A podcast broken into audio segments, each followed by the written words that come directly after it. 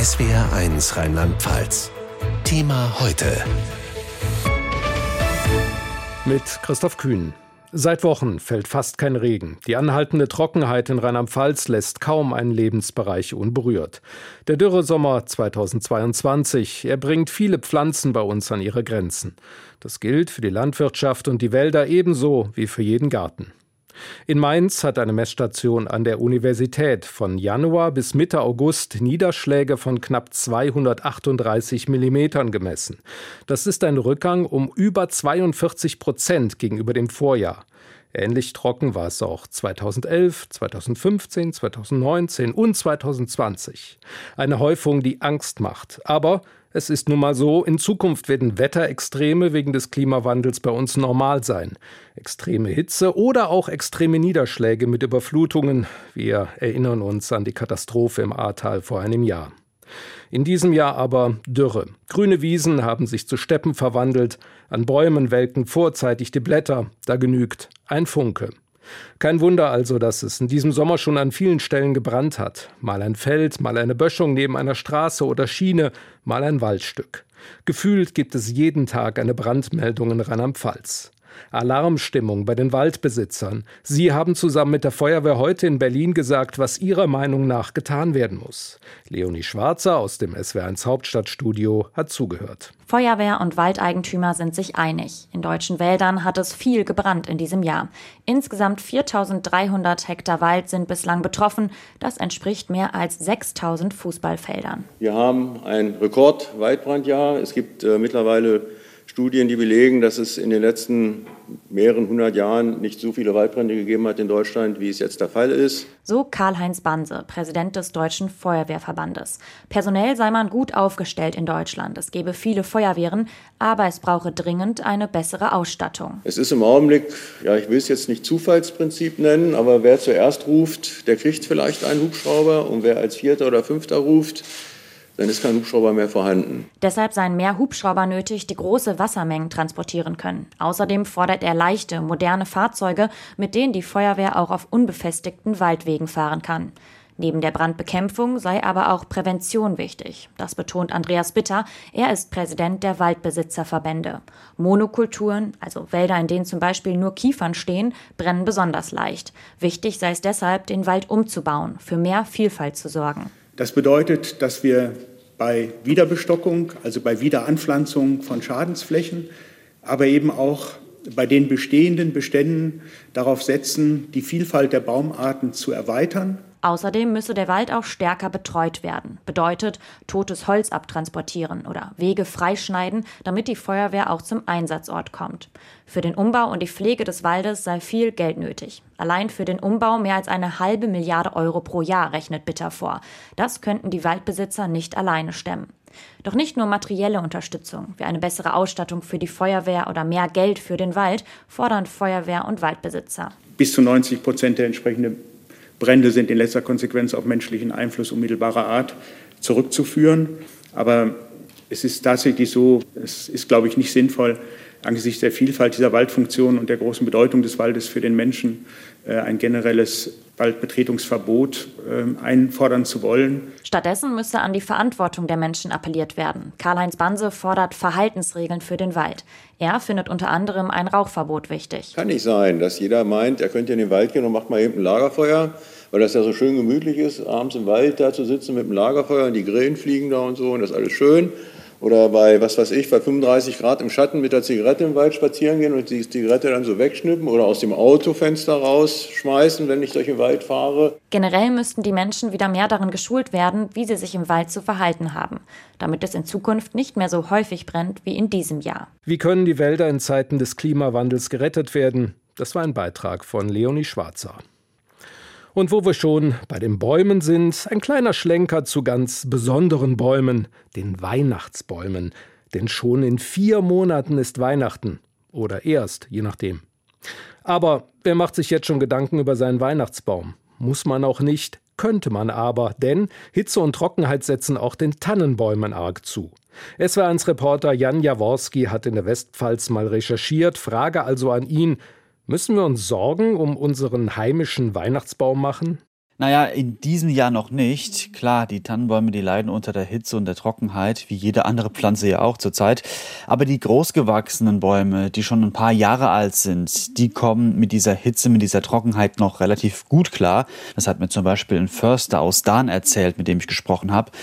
Diese Bäume, die sind stark, die sind tief verwurzelt, die können das bisschen Grundwasser, was jetzt noch da ist, vom Boden nach oben ziehen, sind also gut versorgt und ähm, die halten auch noch ein paar Jahre Trockenheit aus. Ein Förster aus Kaiserslautern hat aber zu mir gesagt, ein paar Jahre können wir noch von den Altbeständen zehren. Weihnachten mit Bäumen von vor der Haustür gibt es also noch ein klein wenig. Aber dann nicht mehr?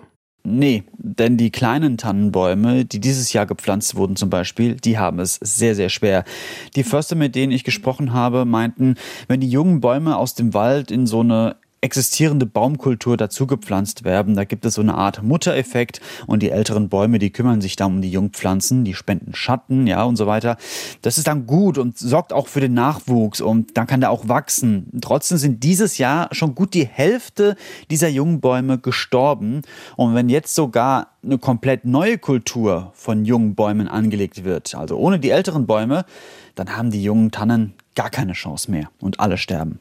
Der Nachwuchs an Tannenbäumen geht also langsam aus. Ganz genau so ist es. Und wenn der ausbleibt, der Nachwuchs, und die älteren Bäume dann geschlagen werden, also immer mehr verschwinden, dann gibt es bald keine Tannenbäume mehr aus der Westpfalz zum Schlagen. Das kann aber noch ein paar Jahre dauern, wie gesagt. Trotzdem sollte man sich so langsam aber sicher darauf einstellen, dass die Tannenbäume bald nur noch von großen Zuchtbetrieben aus Skandinavien zum Beispiel kommen. Die Forstämter werden die dann dazu kaufen und dann auch den Leuten von vor Ort verkaufen. Aber kleinere private Christbaumverkäufer, die wird es dann irgendwann auch nicht mehr geben. Zumindest solche, die die Tannenbäume komplett selbst züchten. Jan Jaworski über die düsteren Aussichten für deutsche Weihnachtsbäume. Nach diesem Exkurs zurück zu existenzielleren Themen. Denn natürlich hat die anhaltende Trockenheit und Hitze auch große Auswirkungen auf die Landwirtschaft.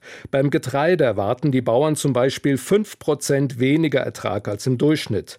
Die Weinlese hat schon begonnen, weil auch Trauben Sonnenbrand kriegen und ihre Flüssigkeit verdunstet. Und auch beim Obst gibt es Probleme. Rheinhessen ist das größte zusammenhängende Obstanbaugebiet in Rheinland-Pfalz. Neun Wochen lang hat es hier nicht geregnet. Und da heißt es in Ingelheim bei den Vereinigten Großmärkten für Obst und Gemüse, es gibt deutlich weniger Zwetschgen. Und zwar nicht 5% weniger, sondern 60% weniger als in den Vorjahren. SWR1-Reporterin Sabine Steinbrecher hat sich bei einem Familienbetrieb in Mainz-Finden umgehört. Normalerweise wirbt der Kastanienhof damit, dass er in einer der wärmsten und sonnenreichsten Regionen Deutschlands Obst anbaut. Aber was zu viel ist, ist zu viel. Die Kirschernte war in Rheinhessen noch ganz gut, da waren die Böden noch nicht ganz staubtrocken. Aber je länger die Früchte am Baum hängen, desto schwieriger. Zwetschgen werden erst spät im Sommer geerntet. Theresa Pfeiffer. Da merken wir, dass die Früchte zum einen viel kleiner sind, als die Normalgröße erwarten lässt. Und zum anderen kommt es zu einer Notreife. Das heißt, die Bäume schmeißen die Früchte wegen Trockenstress ab. Sie fallen auf den Boden, sie schrumpeln zusammen, bevor wir überhaupt mit der Ernte starten können. Und mit den trockenen und schrumpeligen Früchten vom Boden kann man nichts anfangen. Noch nicht mal Marmelade kann man damit machen. Das bedeutet bei sieben Hektar Zwetschgen etwa 30 Tonnen weniger Ertrag. Die frühen Zwetschgensorten kamen noch ganz gut durch. Bei den späten haben wir mindestens 40 Prozent Ausfall hängt auch davon ab, in welcher Lage die Felder sind. Also ist es ein hochwertiger Loslehmboden oder sind wir irgendwo auf dem Sandboden? Da merkt man die Trockenheit natürlich noch mal mehr. Aber insgesamt ist es schon knapp die Hälfte an Ernte, die wir jetzt in der späten Zeit verlieren. Neun Wochen lang hat es in Rheinhessen nicht mehr richtig geregnet. Die finanziellen Einbußen müssen die Obstbauern in Kauf nehmen. Der Preis ist eigentlich stabil. Der bewegt sich weder nach unten noch nach oben. Das macht die Marktsituation im europäischen Markt und nicht unsere lokale Situation hier in Rheinhessen. Von daher können wir das durch die Preise nicht kompensieren. Wir sparen natürlich Lohnkosten ein. Von daher können wir zumindest da etwas einsparen. Aber natürlich haben wir schon große Verluste auch jetzt im Umsatz. Einen Teil der Zwetschgen liefert der Kastanienhof an die Genossenschaft der Obstmärkte in Ingelheim, wo sie weiterverkauft werden, zum Beispiel für Obstkonserven. Es ist aber leider so, dass wir gerade im Handel nach Größe der Früchte auch bezahlt werden. Also das geht nach zwei Millimeter Durchmesser was dann schon einige Cent ausmacht. Von daher brauchen wir jetzt auch einfach ein bisschen die Toleranz des Verbrauchers, da auch kleinere Früchte zu akzeptieren, weil es einfach naturgegeben ist und die, die wir ernten können, die Zwetschgen, die schmecken auch wirklich klasse. Zum Glück wird das meiste direkt an die Kunden verkauft, sagt Theresa Pfeiffer auf Wochenmärkten in Wiesbaden. Da können Sie und Ihre Kollegen wenigstens erklären, warum die Zwetschgen in diesem Jahr nicht dick sind. Was für Wälder und Felder gilt, das gilt natürlich auch für unsere Gärten. Mein Rasen zum Beispiel hat sich zu einer staubigen Fläche mit etwas Stroh verwandelt, aber Wasser wird allmählich auch zu kostbar, um es aufs Gras zu kippen. Einige Pflanzen lassen gewaltig die Blätter hängen, einige werden vielleicht eingehen. Es braucht für die Zukunft also auch für unsere Gärten Pflanzen, die mit diesen klimatischen Bedingungen deutlich besser klarkommen. Genau darauf hat sich ein Hof bei Obermoschel im Donnersbergkreis spezialisiert. SWR1-Reporterin Sarah Kortz hat den Hof Lebensberg besucht. Auf einer Anhöhe in der Nähe von Obermoschel steht ein altes Bauernhaus mit hellbrauner Steinfassade. Das ist der Hof Lebensberg. Er ist umgeben von grünen Wiesen, Sträuchern, Bäumen, Äckern und Feldern, über die Traktoren brummen. Eine kleine Hofgemeinschaft betreibt hier seit zwei Jahren eine Landwirtschaft, bei der Klima- und Naturschutz großgeschrieben werden. Dazu gehört auch eine Baumschule, in der sogenannte klimaresiliente Pflanzen gezüchtet werden, erzählt Mario Krause vom Hof Lebensberg. Resilienz ist da ja ein wichtiges Stichwort drin was man so mit Widerstandsfähigkeit übersetzen könnte. Klimaresiliente Pflanzen sind Pflanzen, die angepasst sind an das, wie sich das Klima schon verändert hat oder noch verändern wird. Klimaresiliente Pflanzen werden in Zukunft also wahrscheinlich besser damit klarkommen, wenn es mal länger sehr heiß oder auch sehr trocken sein wird. Deshalb züchtet der Hof Lebensberg diese Pflanzen. Sie wachsen in mehreren Reihen, groß und klein, nebeneinander auf dem Hofgelände. Zum Beispiel auch die italienische Erle, eine Laubbaumart kommt weiter aus dem Süden, aus einem trockeneren Gebiet, ist da angepasst, aber wächst eben auch hier und wir können sie einsetzen, um ihre Vorteile zu nutzen. Erlen in den Wurzeln gehen die Symbiose ein mit Bakterien und binden Stickstoff im Boden, bringen gleichzeitig auch Nährstoff in den Boden rein. Einige Pflanzen, die auf dem Hof Lebensberg sonst noch wachsen, kannte ich vorher gar nicht. Mario Krause zeigt mir zum Beispiel die Korallenölweide. Das ist ein Strauch mit grünen, glänzenden Blättern, die ein bisschen aussehen wie von einem Olivenbaum. Das ist eine Pflanze, die ist noch sehr unbekannt in Deutschland, verbreitet in Ostasien, kommen sehr gut mit der Hitze klar, sehr gut mit der Sonne klar und auch gut mit Trockenheit klar. Das sind sie auch sehr gut für die Bienen, haben viel Nektar. Die Korallenölweide ist nicht nur gut für Klima und Natur, sie ist auch nahrhaft. Sie hat kleine rote oder gelbe Früchte, die wir essen können. Hat viel Süße, eine gewisse Säure, nicht nur lecker, sondern auch sehr, sehr, sehr gesund. Und man sagt ja auch, oft ist es so, dass äh, wenn Pflanzen gut für das Ökosystem sind, sind sie auch gut für den Menschen. Alles, was der Hof Lebensberg in seiner Baumschule züchtet, kann dort gekauft werden. Das gilt auch für die Produkte, die über die Landwirtschaft auf dem Hof entstehen. Zum Beispiel Hühnereier, Gemüsechips oder Getreide. Und wer seinen Garten oder den Balkon für den Klimawandel fit machen möchte, kann sich beim Hof Lebensberg in der Nähe von Obermoschel beraten lassen. Wälder, Felder, Gärten. Natürlich ließe sich die Liste noch fortsetzen. Fische leiden unter der Hitze ebenso wie viele Insektenarten. Andere nutzen den Klimawandel, um bei uns einzuwandern. Und es gibt auch weitere Gewinner der Dürrezeit. Leider nicht immer schön. Die Blaualge zum Beispiel. Diese Blaualgen vermehren sich wie eine Plage an der Mosel. Behörden warnen davor, baden zu gehen oder Moselfische zu essen. Und Friedhelm Röhrig hat keine Kunden mehr für seinen Bootsservice. Also so schlimm wie dies Jahr hatten wir es noch nie. Und meine Kunden fahren einfach kein Boot mehr. Man sieht ja, heute ist Freitag, Freitagnachmittag. Normalerweise müsste der Hafen halb leer sein und die Leute müssen Boot fahren. Es kommt keiner. Es ist für alle eher unschön, was dieser Sommer uns gebracht hat und viele weitere wohl noch bringen werden. Aber um das abzuwenden, war die Menschheit wohl zu langsam.